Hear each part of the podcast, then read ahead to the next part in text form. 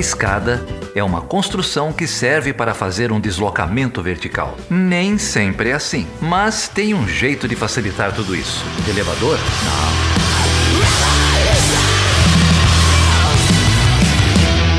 Sejam bem-vindos e sejam bem-vindas a mais uma edição do Chutando a Escada. Eu sou Geraldo, tudo bem aí?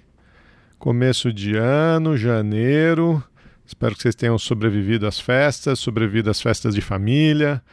Se bem que com distanciamento social dá para só pôr o tio chato no mute, né? Acho que funciona. É, vamos começar o ano e a gente queria começar o ano com uma surpresa para vocês. É, vocês sabem que em janeiro normalmente a gente faz uns programas um pouco diferentes, chama uns convidados, faz umas playlists. E esse ano a gente queria apresentar uma pessoa para vocês. Eu queria apresentar uma pessoa para vocês, que é o André. O André é um ouvinte nosso. Na verdade, eu nunca perguntei para ele como é que ele chegou a ouvir o, o, Chutando a Escada porque ele não trabalha com política internacional, não trabalha com relações internacionais. É, o André é da área de saúde e, por algum motivo, ele é nosso ouvinte, nosso apoiador, participa lá do grupo e, nesse ano de 2020, foi uma presença constante lá no grupo do Chutando a Escada, é, ajudando a gente a, a, traduzir essas, essas notícias, esse noticiário sobre Covid, sobre vacina, sobre Anvisa, é, enfim, a gente leigo né, da, na parte médica e o André fez esse papel aí de, de apresentação para a gente e aí a gente queria apresentar ele para vocês, mas a gente vai apresentar ele para vocês do mesmo jeito que a gente conheceu o André. A gente vai tocar os áudios aqui para vocês, uh, alguns áudios, né, alguma curadoria do que rolou aí de papo no grupo do Chutando a Escada sobre vacina, sobre Anvisa, sobre variantes do vírus, enfim, muita coisa muita coisa legal. É, o André não sabe que eu estou fazendo isso e daqui a pouquinho, no final do episódio, eu vou avisá-lo, vou trazer ele aí para essa conversa, vamos ver o que ele vai achar. Tá bom? Vamos lá então.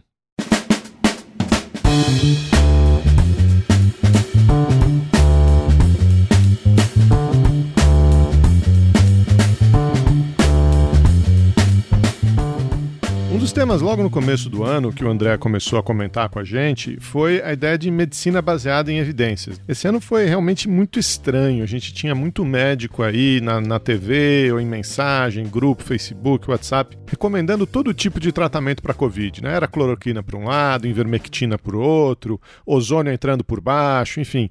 A gente viu de tudo. E surgiu essa questão, né? Por que diabos esses médicos estão fazendo isso? Né? Não, não existe evidência empírica, evidência científica é, no estudo da medicina, na prática da medicina, e o André começou a, a clarear essas coisas para a gente, falando tanto da prática clínica como de estudos baseados em evidências controladas.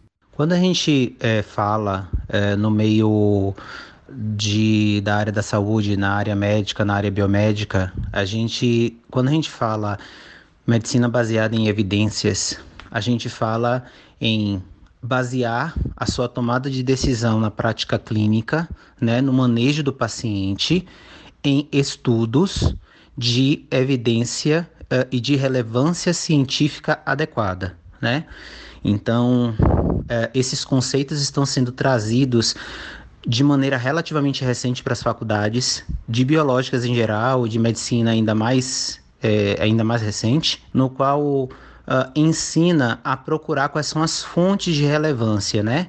Então, identificar uh, o que é uma fonte primária, o que é uma fonte secundária de informação, qual é o valor de um artigo científico, é, onde é que foi produzido, o número, a qualidade do estudo, se foi randomizado, se foi cego. Então, esses conceitos ajudam a fazer com que a prática da medicina, a prática clínica, ocorra baseada em evidências de, uh, de relevância científica, entendeu? Isso é uma coisa relativamente recente é porque quando se trata da prática clínica, os sinais clínicos ele tem bastante importância na decisão do médico. Por isso que a publicação médica de um estudo de caso, por exemplo, um estudo de caso, paciente tal teve tal coisa, essa publicação no meio médico ele tem ele tem uma validade é, grande porque o aspecto clínico, né, o desfecho clínico tem um aspecto importante. Entretanto, ele não pode ser totalmente apartado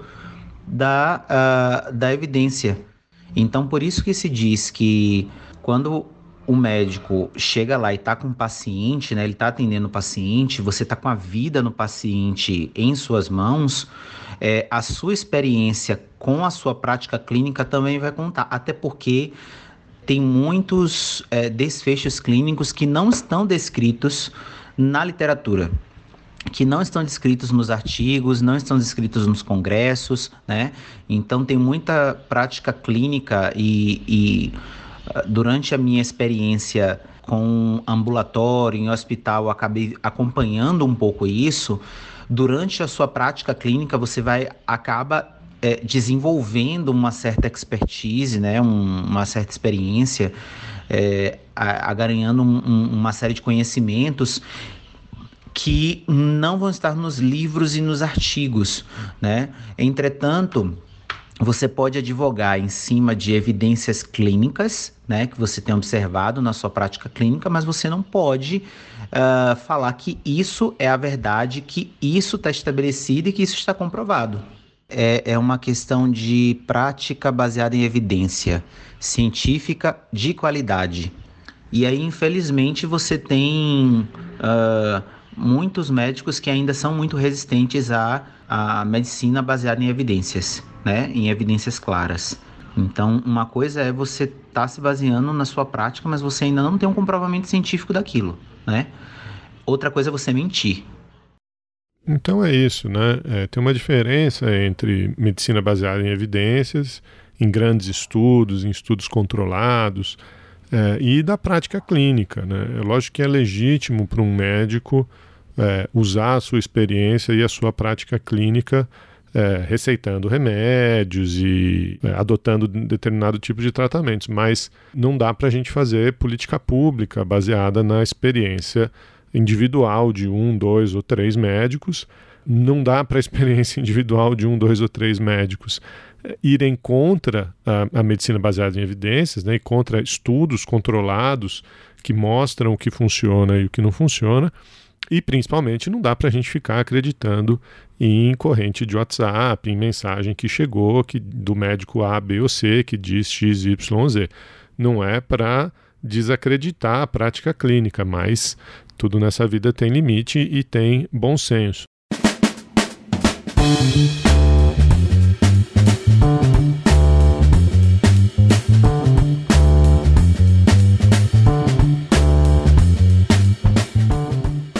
Apesar de falar bastante de medicina baseada em evidências para gente, o André não é médico, né? É, na verdade, ele trabalha com é, medicamentos, com desenvolvimento, com regulação.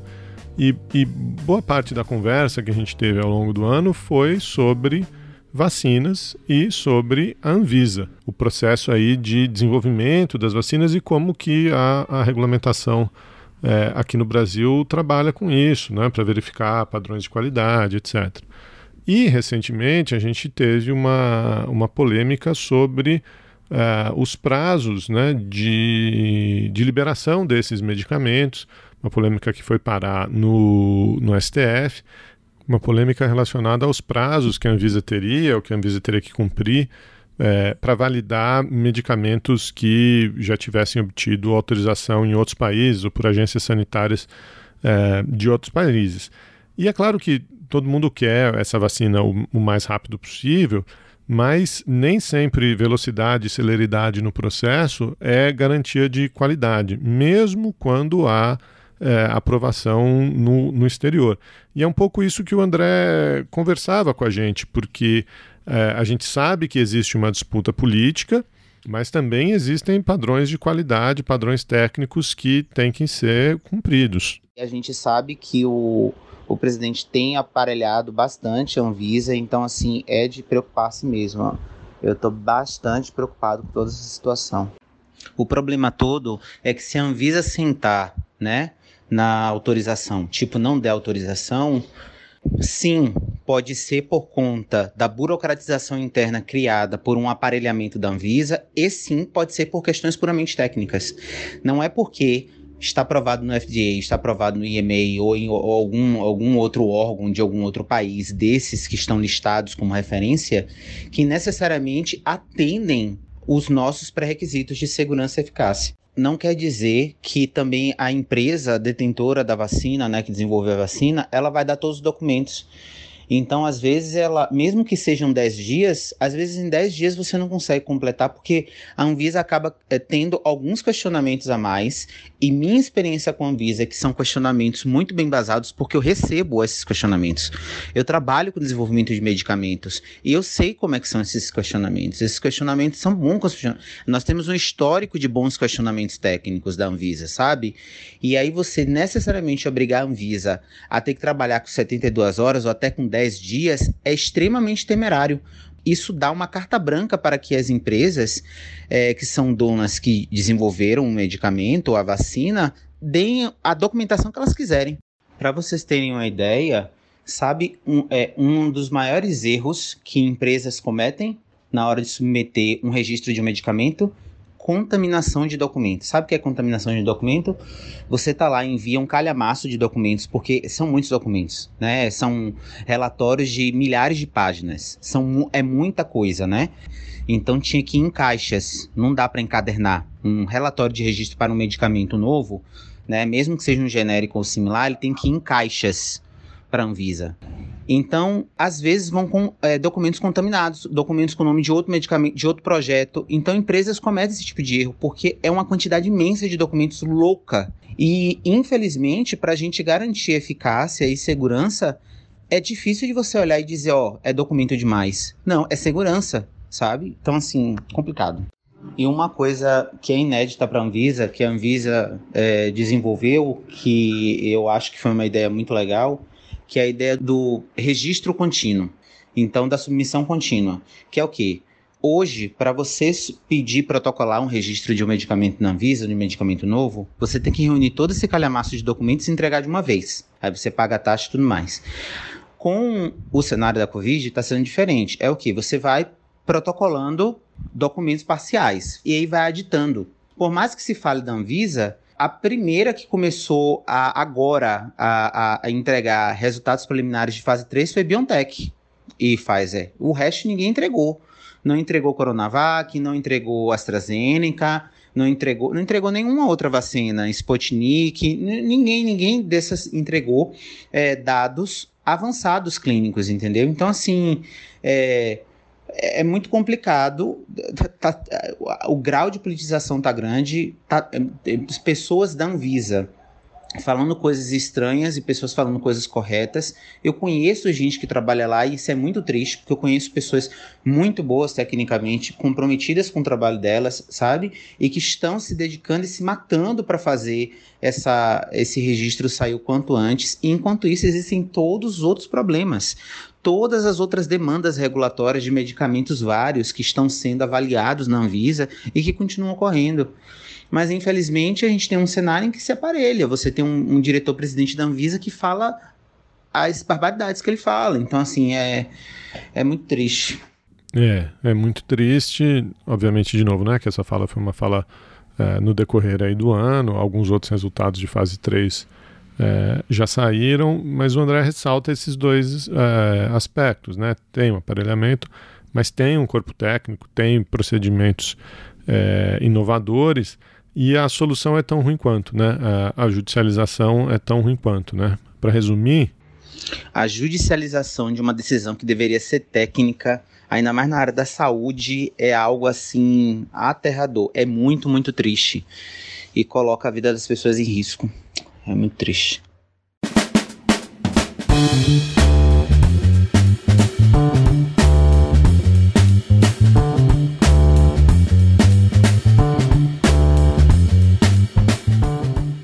Mas vamos falar de vacina, né? Que é de vacina que o povo quer ouvir. Dá para ter vacina desenvolvida aqui no Brasil, André? Então, nego, é, é aquilo.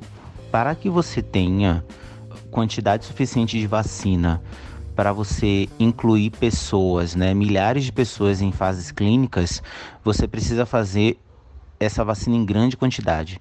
Para isso você precisa ter uma estrutura, porque você, mesmo que você esteja fazendo ensaio clínico, você tem que garantir boas práticas de fabricação, ou seja, são as mesmas condições de qualidade de produção que você faria no caso de uma produção industrial uh, normal, comercial.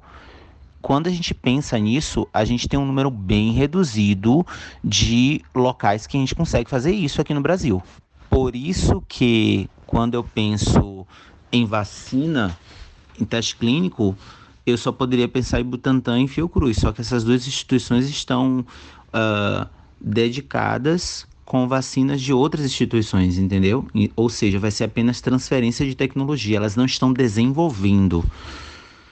A gente também ficou sabendo que a Rússia foi um dos primeiros países aí a desenvolver uma vacina, né? Ao longo do ano, ao longo de 2020. Hoje a gente já tem mais vacinas é, com resultados de fase 3 sendo aplicadas, mas a Rússia, no meio do ano, foi um dos países né, que alardeou aí ter conquistado uh, uma vacina, começou a vacinar a população, e aí muitas matérias saíram questionando a legitimidade, questionando a validade dessa, dessa vacina russa. Isso se encaixa também com essa discussão que a gente já fez sobre é, as agências reguladoras, as agências sanitárias, como que se valida um medicamento ou não, uma vacina ou não. Então, o André também ajudou a gente a entender é, a atuação dessas agências reguladoras, dessas agências sanitárias e toda a desconfiança que existe em cima da Rússia, né, que muitas vezes não passa de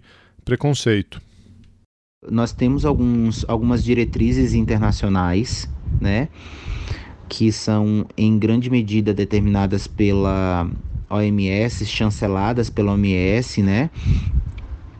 Nós temos uh, alguns outros órgãos internacionais que nós também utilizamos como guias e como fontes para nos guiarmos, mas os países eles têm a liberdade de, com base no que a sua respectiva agência sanitária ache que seja devido, decisões específicas para o país são tomadas. Então, por isso que existem medicamentos que no Brasil são aprovados e nos Estados Unidos não é aprovado. Na, na Europa não é aprovada, né? E vice-versa. Por quê? Porque existem parâmetros, existem requisitos que são adotados pela Anvisa, mas que não são adotados pelo FDA que não são adotados pelo IMA. Como nós não entramos em contato direto com os textos originais da Agência Regulatória Sanitária Russa, tudo que a gente lê, tudo que a gente ouve passa pelo filtro europeu e americano, que é um filtro extremamente estereotipado da Rússia. Então, eu quero dizer para vocês, te dar, dar um exemplo para vocês de medicamentos, de um exemplo de registro temporário que é feito no Brasil na Anvisa, no caso de medicamentos que não terminaram testes de eficácia né? Existe uma coisa chamada uso compassivo, que é, que é o quê? Você tem uma doença que é grave, né? Uma doença que tem uma evolução de difícil tratamento ou não tem tratamento. Você tem um medicamento que está em desenvolvimento em testes. Os testes de eficácia não terminaram, porém os testes iniciais demonstraram um resultado muito positivo. Nesse caso, pode ser uh, protocolado na Anvisa um pedido de autorização temporária de uso compassivo, ou seja, uso desse medicamento para esses casos graves, né? Enquanto os testes ainda estão sendo conduzidos. O que, que eu quis dizer com isso? A gente não sabe se essa modalidade de registro né, sanitário que a Rússia optou por fazer seja algo semelhante a isso, ou seja, está totalmente dentro da lei. Eles podem estar dentro de todos os parâmetros sanitários adotados pela Agência Sanitária Russa. Agora, a gente, eu não estou aqui tirando o fato de que Putin é um político populista. E a gente sabe o que, que políticos populistas podem fazer com o discurso sanitário, né? Então, o, o que, que eles podem vender? A gente sabe disso. A gente está vendo isso aqui com Bolsonaro, tem visto com Trump. Eu não estou querendo tirar isso, não. Só tô querendo chamar a atenção é que muitas vezes esses memes, essas ideias são, são feitas como se a única hipótese aceitável é de que os russos estão fazendo algo que é errado, que é perigoso e que vai colocar a própria população em risco. Quando na verdade eles podem estar seguindo protocolos internos né, que tem as suas justificativas científicas, tá? E que os outros países podem adotar ou não. E como ficou evidenciado ao longo do ano, nessa corrida maluca por desenvolver a vacina o mais rápido possível, outras empresas também cometeram erros, também cometeram práticas é, duvidosas que tiveram que ser corrigidas. O que é normal no processo de desenvolvimento científico, mas que também evidencia essa discriminação, esse preconceito com vacinas de outros países, notadamente com Rússia e com China, que também servem fins políticos. Quando aconteceu, quando foi evidenciado e comprovado aquele erro de protocolo, né, em que parte dos voluntários recebeu metade da vacina, da dose que deveria receber, uh, foi colocado que a AstraZeneca é, não estava sendo transparente com relação à uh, padronização dos protocolos que ela estava fazendo de vacinação uh, em, em diferentes países. A Moderna, ela também sempre foi criticada pela falta de transparência uh, na divulgação de dados uh, e dos seus protocolos ao longo do desenvolvimento, desde os seus períodos iniciais. Uh, ela fez um, um tipo de acordo bem obscuro com Trump na época e foi bastante criticado pelas agências sanitárias americanas. Então, o que, que acontece? Falta de transparência é algo que é meio que crônico, não somente para diversos países, mas para essas empresas. Mas quando se trata da Rússia, isso, a retórica, ela ganha um outro tipo de, de significância, sabe? Então, assim, eu fico muito. Uh, eu, eu, eu, sou um pouco cético quando, uh, com relação a certas críticas que são muito mais contundentes com relação à vacina chinesa e com relação à vacina russa, né? Porque eu não sei o quanto que se consegue separar, o quanto que desse, dessa retórica é imparcial, o quanto que se consegue é, separar um, um, determinado preconceito que se tem com relação ao que é produzido na Rússia, ou que é produzido na China, e o quanto que se aceita de maneira muito tranquila falhas uh, no desenvolvimento tanto da, da Pfizer quanto da AstraZeneca, ou quanto da Moderna, sabe? Então não, não acho que necessariamente é, está tendo aí um, uh, um, um, problema de confiança, um problema de erro, tipo assim, de confiança num, numa, numa vacina que não é confiável, sabe? Eu acho assim, se tem dados para provar, entendeu? Se foram colocados os dados na mesa, se entre as empresas esses dados estão sendo trocados, né? E estão sendo confirmados por um e por outra, não vejo motivo, não vejo razão para não se aprovar o protocolo, sabe?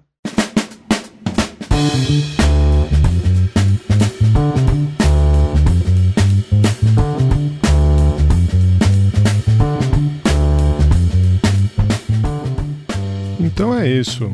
Vacina boa é vacina que tem comprovação científica, que tem rigor científico.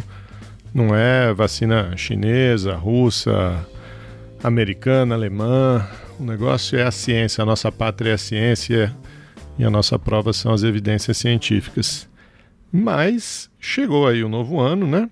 Festas de fim de ano e chegaram presentes, novidades. Encontramos variantes do coronavírus e algumas dessas variantes chegaram aqui no Brasil na virada do ano. Será que foi isso mesmo? Na realidade, é complicado dizer que esse vírus, essa variante somente chegou agora, porque uh, eu estava inclusive vendo uma reportagem da BBC no qual uh, um cientista que trabalha na África do Sul, os trabalhos desse cientista na África do Sul foram importantes para que o pessoal na Inglaterra, né, em Londres, descobrisse essa nova variante. E ele colocou que o Brasil ele tem dois aspectos bem complicados que dificultam o rastreio de novas variantes no Brasil. Um deles é que genômica não é o nosso forte, né? Como genômica não é nosso forte, o nosso rastreio de, do surgimento de novas cepas no Brasil, é, ela não, não, não é eficaz, né? não é rápido. Então, isso faz com que a gente tenha uma incerteza muito grande sobre as variantes que estão circulando no Brasil. Hoje nós sabemos que temos que tem duas variantes do coronavírus com forte indicativo de alta infectibilidade, né, maior infectabilidade, então eles conseguem infectar muito mais facilmente, que é a variante da África do Sul e a variante de Londres mas no Brasil isso fica difícil de você detectar se nem a primeira onda ela foi controlada. Então você não consegue diferenciar de maneira clara se o surto está aumentando necessariamente por conta de uma nova variante ou se é por conta do comportamento da própria população, das festas e aglomerações, entendeu? Então, Hoje foi confirmado mais dessa variante de Londres aqui, mas assim, não se sabe quando foi que realmente chegou, né? Então, assim, é muito complicado quando a gente vive num cenário de total descontrole no país, né? Então, a gente, uh, infelizmente, a gente fica nesse limbo de informações. E aí, o problema todo, o cientista colocou isso na, na entrevista dele, é que quanto mais esse vírus fica circulando, ou seja, quanto mais as pessoas se infectam com o coronavírus, mais chance ele tem de se adaptar. Então, uh, o problema todo de você ter pessoas que não são do grupo de risco, né? E que provavelmente serão assintomáticas, é, pegando este vírus, é que você dá mais oportunidade para esse vírus ele mutar e se especializar para se tornar cada vez mais, mais eficaz em infectar, entendeu? Então você vê que esse, essas grandes aglomerações que nós estamos vendo, ela tem dois efeitos extremamente negativos, né? Um efeito é que você aumenta a transmissão do vírus, porque quando as pessoas vão para essas festas, elas podem se contaminar e contaminar parentes, e contaminar colegas de trabalho, contaminar pessoas na rua, né? Além disso, essas pessoas vão servir de reservatório para a especialização do vírus. Então, toda pessoa que se expõe, ela se torna um novo laboratório, um novo meio de promoção genética para essa porra desse vírus. Então, por isso que essas aglomerações, né, sociais, né, é, comemorativas, elas são o, a nata, o sumo do egoísmo da nossa sociedade mesmo. O sumo do egoísmo da nossa sociedade. Mesmo. Mas será que não dá para ter uma boa notícia? Poxa, se o vírus muta para infectar mais gente, ou para, como qualquer outro ser vivo, sobreviver, né, se reproduzir, então as novas cepas elas têm que ser menos mortais, né? Porque se o vírus mata o hospedeiro, ele não consegue se reproduzir. Será que dessa suruba toda não vai sair um vírus menos letal e mais normalizado? É, faz sentido o seu pensamento. Evolutivamente, o vírus, uh, se a gente pensar de maneira evolutiva, o vírus ele vai tender a se modificar para infectar melhor. E também ele conseguir se esconder melhor, né? E fazer com que o sistema imunológico não reconheça tão prontamente, não haja de maneira tão intensa, né? Então, todo o processo inflamatório é, é, é o grande problema do Covid, e com isso ele se torna menos fatal, prolongando a vida do hospedeiro, consequentemente prolongando sua própria vida, né? Sua própria existência. Esse conceito de vida para vírus ainda é discutido. Entretanto, existem alguns caminhos de mutações que podem levar a ser gerada uma cepa que, nessa tentativa é, dele se tornar mais infectivo, ele se torne mais letal. Pô, mas aí não, né, André? E eu estou dizendo isso porque tudo depende dos mecanismos envolvidos na patologia do na fisiopatologia do, do Covid, né, da doença, ou seja, os caminhos e todos os mecanismos bioquímicos envolvidos no desenvolvimento na doença, da doença do corpo. Esses caminhos ainda não estão tão claros. E aí o que, que eu estou dizendo? Uh, dependendo da mutação que ele sofra, ele pode sofrer uma mutação que leve a um que sirva como gatilho para que o nosso sistema imunológico ele reaja de maneira mais violenta. E aí o COVID, ele se intensifica, entendeu? Então, isso, por exemplo, é uma coisa que acontece com o vírus da dengue, por exemplo, né? Então a gente vê que a reinfecção pelo vírus da dengue pode uh, nos, uh, nos, uh, nos aproximar do desenvolvimento do quadro de dengue hemorrágica por conta da facilitação do ataque imunológico, né? Então isso pode vir a acontecer com o Covid, a gente não sabe. Então, se a gente não entende ainda com clareza todo o mecanismo do desenvolvimento da, do Covid, né? Fica difícil da gente conseguir é, prever os prováveis caminhos que esse vírus pode seguir. Então, de uma maneira geral, o vírus ele vai tender a mudar para se tornar mais infectivo, porém menos fatal, para ele durar mais. Entretanto, a gente não sabe se nessas tentativas dele mudar para se tornar mais infectivo, ele acabe gerando uma cepa que seja mais mortal. E como esse vírus ele demora para desenvolver sintomas, é, ele acaba se espalhando muito rápido.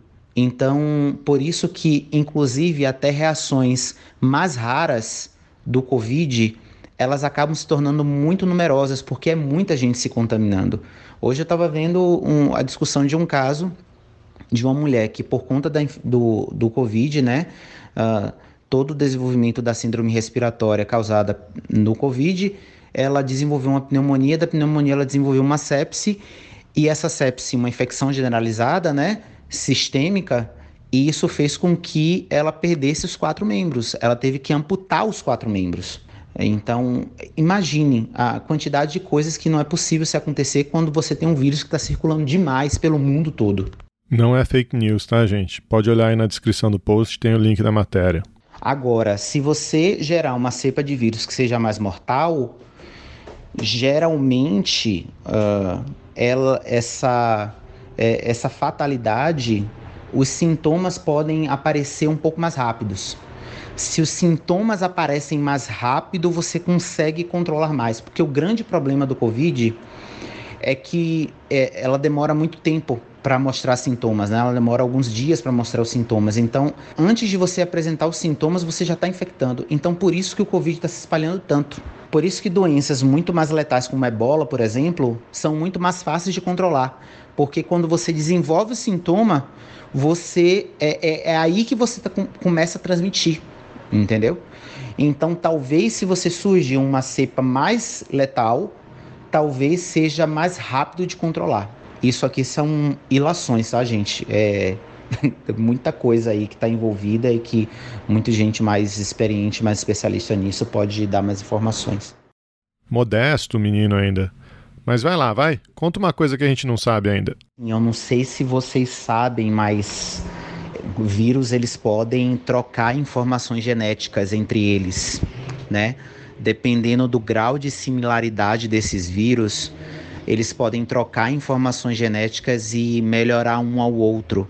Então, no momento em que você tem cepas que circularam pela Alemanha, cepas que circularam uh, pela África do Sul, estão circulando aqui pela América uh, do Sul, e aí você encontra, você cruza essas cepas, elas podem se cruzar se a gente pode falar esse termo, porque não, não seria o termo correto, mas elas podem se combinar gerando novas cepas, transmitindo informações para seus primos, dizendo: Olha essa informação que eu tenho aqui, e o outro dizer: Olha essa informação que eu tenho aqui, e aí você vai gerando vírus uh, cada vez mais eficientes também. O problema é que existem vírus, uh, a maioria dos vírus eles não são, eles não conseguem circular dessa maneira que o coronavírus está tendo a oportunidade de circular. São muitos Uh, padrões genéticos e informações genéticas que estão sendo compartilhadas ao mesmo tempo para esse vírus. Então, ele está tendo muita oportunidade de se especializar. Que beleza, hein?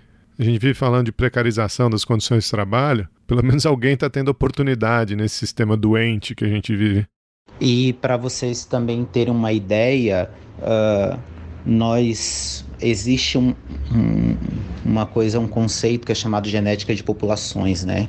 Então, você, nós temos alguns padrões de, comport, de comportamento genético, se assim podemos dizer, ou de atividade genética, né? É, que podem variar. Uh, por exemplo, a população indiana pode apresentar uma resposta. E aí o que, que, que, que acontece? Temos o mesmo genoma, porém uh, nós temos alguns genes que respondem melhor uh, na população indiana e alguns genes que respondem menos, ou seja, que são menos ativos na população brasileira e etc. Isso faz com que por exemplo, quando alguns medicamentos são desenvolvidos, é importante que esses medicamentos eles sejam testados é, em estudos clínicos, em desenhos de estudo clínicos multicêntricos. O que, que é isso? Você tem vários centros de estudo clínico trabalhando junto com o mesmo protocolo, com o mesmo medicamento, né? E de preferência em países diferentes. Por quê? Porque aí você vai conseguir cobrir essa variabilidade e identificar, tipo assim, ó, talvez esse medicamento aqui ele não funcione tanto nesse, nessa população, mas funcione mais nessa população e etc, entendeu? Em outras palavras, isso quer dizer que em alguns povos um medicamento pode funcionar, em outros povos um, o mesmo medicamento pode não funcionar.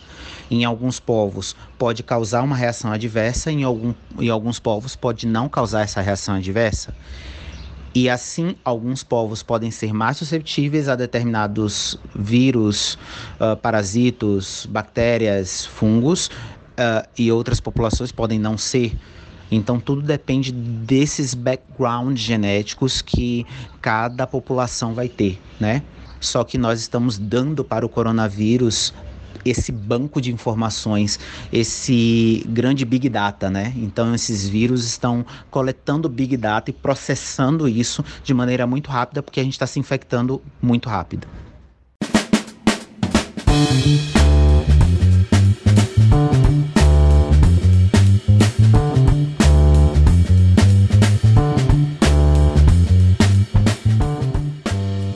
Então, agora para vocês, ao vivo, mais ou menos, o André.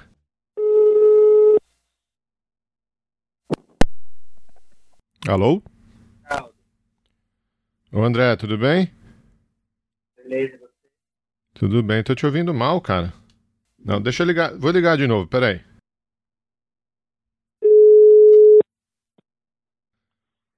Oi. Oi. Tá me ouvindo melhor? Tô te ouvindo um pouco melhor, tô te ouvindo um pouco melhor. É porque eu moro no meio do mato. Aí o sinal só pega bem aqui próximo da minha varanda. Ah, entendi. E aí, cara, tudo bem? Tudo bem, calor do inferno, mas tá bem. Feliz ano novo. Feliz ano novo, feliz ano novo. Diga tudo aí. Digo, deixa, deixa eu ver se você me ajuda com um negócio. Eu nunca te perguntei, cara, como é que na farmácia você começou a ouvir o Chutando a Escada?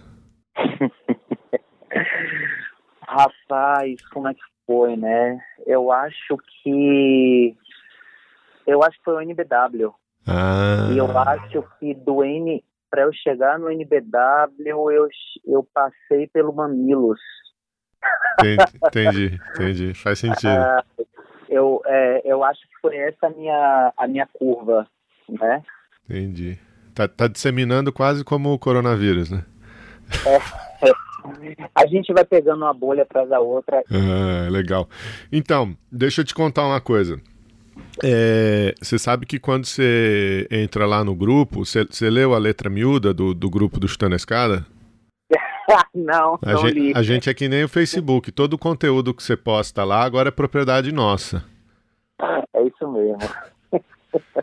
Então, eu tô gravando essa nossa conversa aqui, eu e você, Tá. porque eu vou colocar ela num, num episódio e, na verdade, os, os ouvintes desse episódio já ouviram boa parte dos áudios de WhatsApp que você mandou pra gente esse ano.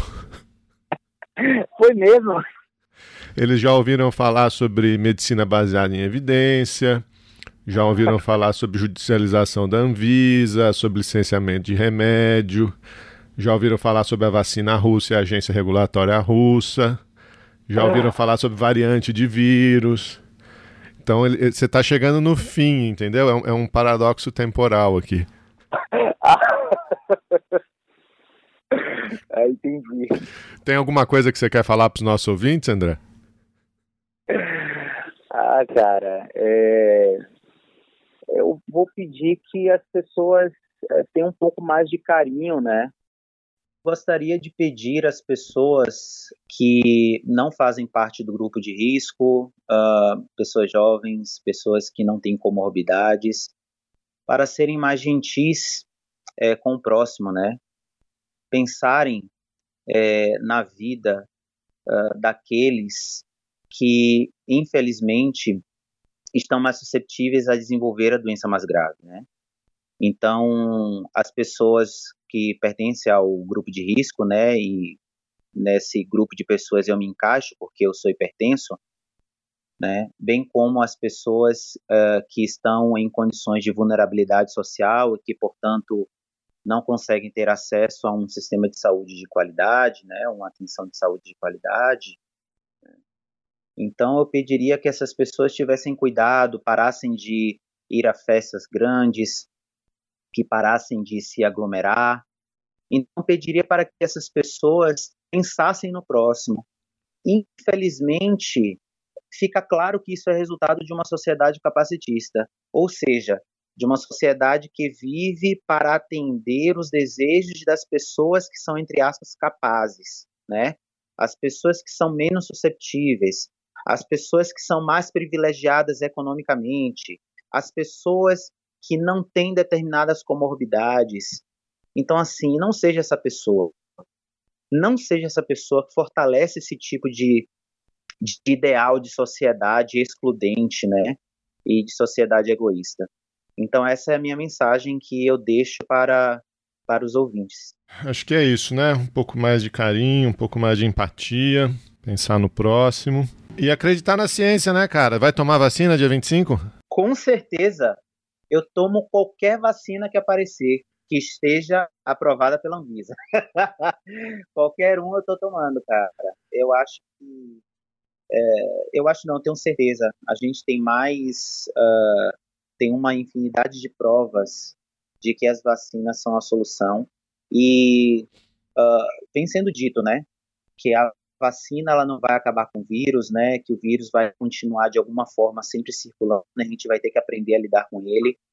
Mas com certeza com a vacina ela vai reduzir a circulação do vírus na população, isso é fato. E com a redução da circulação do vírus na população, você protege quem é mais vulnerável. Então, de novo, a vacina também não é uma escolha somente para preservar a sua vida, mas a vida do próximo. É isso aí, André. Valeu, obrigado pela parceria, cara. E vamos enfrentar 2021 juntos, né? Isso mesmo. Vamos juntos. É a única forma de enfrentar. Você acabou de ouvir mais um episódio do Chutando a Escada. Para apoiar, acesse chutandoaescada.com.br barra apoio.